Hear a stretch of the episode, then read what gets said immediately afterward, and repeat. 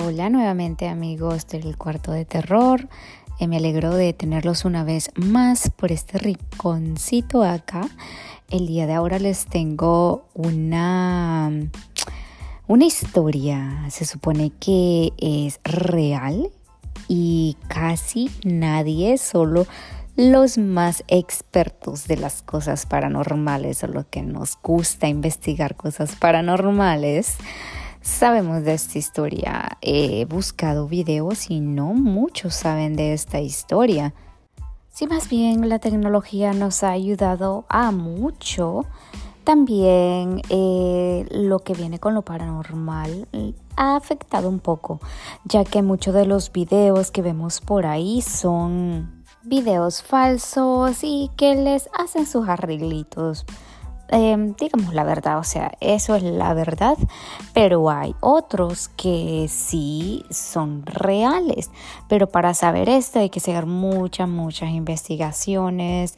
A mí en lo personal eh, me gusta investigar sobre lo que voy a hablar y por eso mismo a veces se me hace un poco difícil encontrar buenas historias porque hay historias como que están como muy obvias, obvias que son mentiras. Entonces eh, se me hace un poco más difícil encontrar unas buenas historias. Pero el día de ayer estaba hablando con una persona mayor y yo creo que no soy la única que piensa que los abuelitos y las personas mayores tienen las mejores historias que nos puedan contar y obviamente tuve que preguntarle y le dije que si algún día le había pasado algo paranormal, si me contó de algunas historias paranormales y me comentó, me dijo, tú ya sabes del caso de Raymond Hall. Ahí me di cuenta que no soy una experta en lo paranormal porque no había escuchado de este caso. Así que de este caso vamos a hablar el día de ahora. Así que acomódate, tómate un tecito, un café, apaga las luces si no vas a tomar nada, ponte tus audífonos y nos adentramos al cuarto de terror.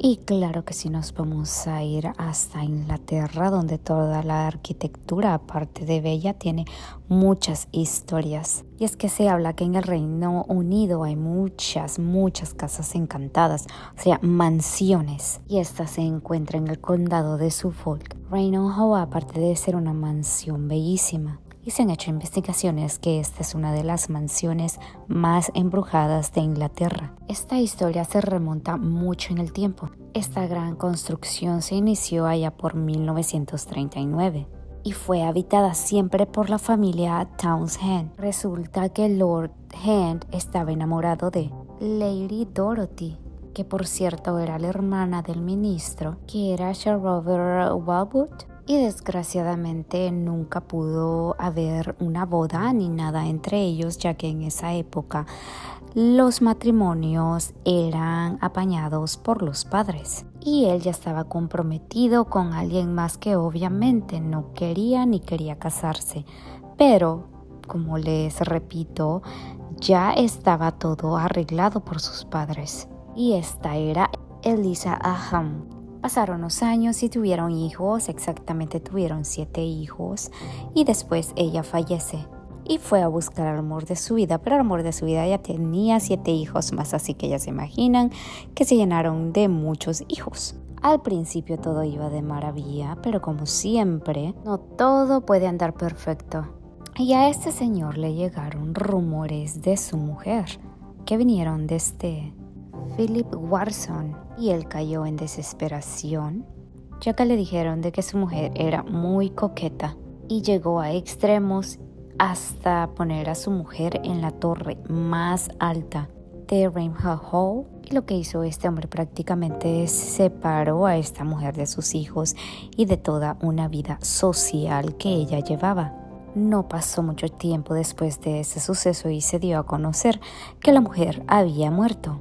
Se dice que murió de viruela Incluso muchos comentaron que la muerte de ella fue muy extraña y muy macabra para esos tiempos. Obviamente corría en el pueblo rumores de que había sido asesinada por su esposo.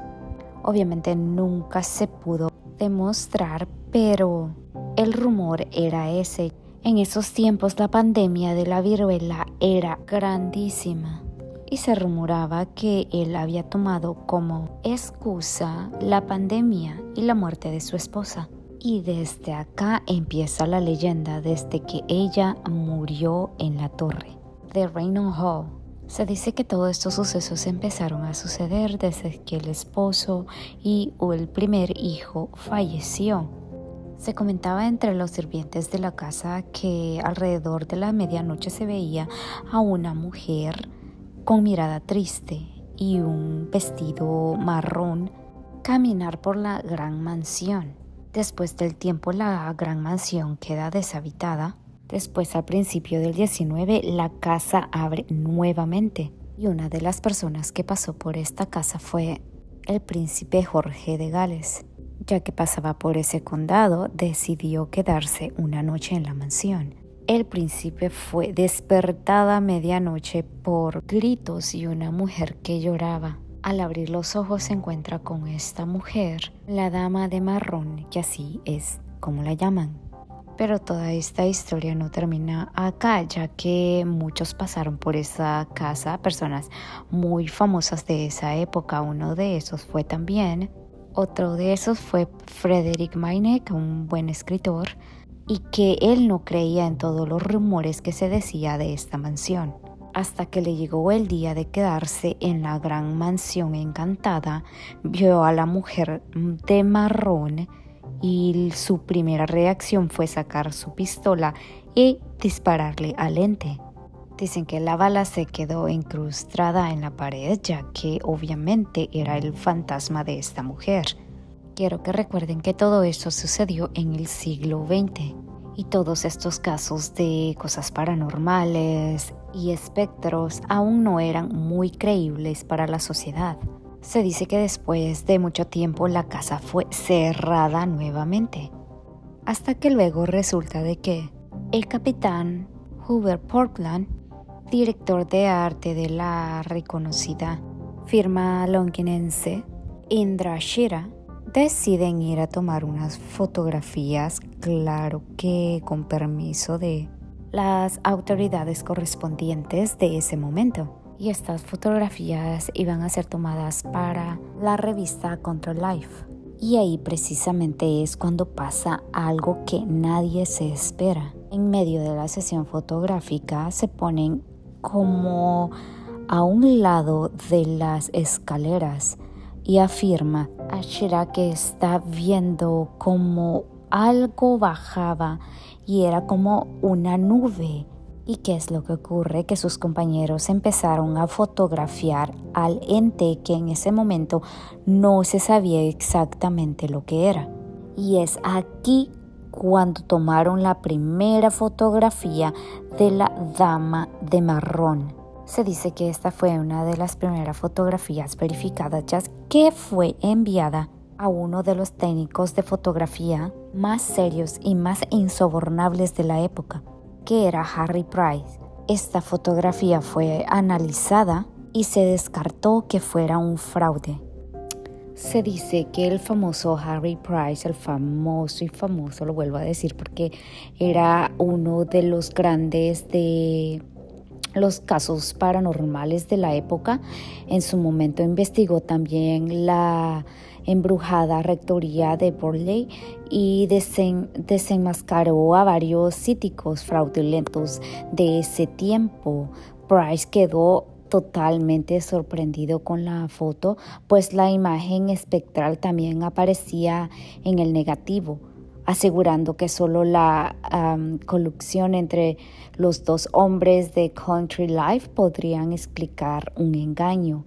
Eh, por su parte, no encontraba evidencias de fraude ni razones para no creer en la historia de Shira y Proban, pero otros no estaban convencidos a pesar de la popularidad de la fotografía y que se veía claramente que era una mujer que iba bajando las escaleras. El investigador paranormal del Comité para la Investigación Escéptica, CSI, en sus siglas en inglés, John Nichols, piensa que no es más que otro caso de doble exposición y algunas anomalías que los autores de Crónicas de lo extraño y misterioso de Arthur C.